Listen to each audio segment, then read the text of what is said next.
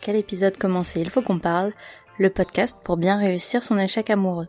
À mon avis, c'est surtout une question de sensibilité.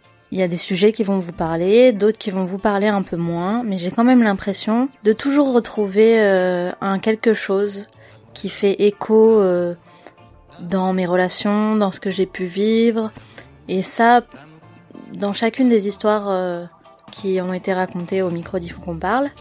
Du coup, il a, y a aucune nécessité de commencer par le premier épisode et de finir par le dernier, même si euh, il y a des choix éditoriaux qui ont été faits et euh, les deux épisodes se répondent finalement, ils abordent un peu le même sujet, des illusions euh, et tout ça. mais mon épisode préféré, c'est celui de François. C'est celui-là que je vous conseille en priorité. Avec François, on discute traumatisme amoureux.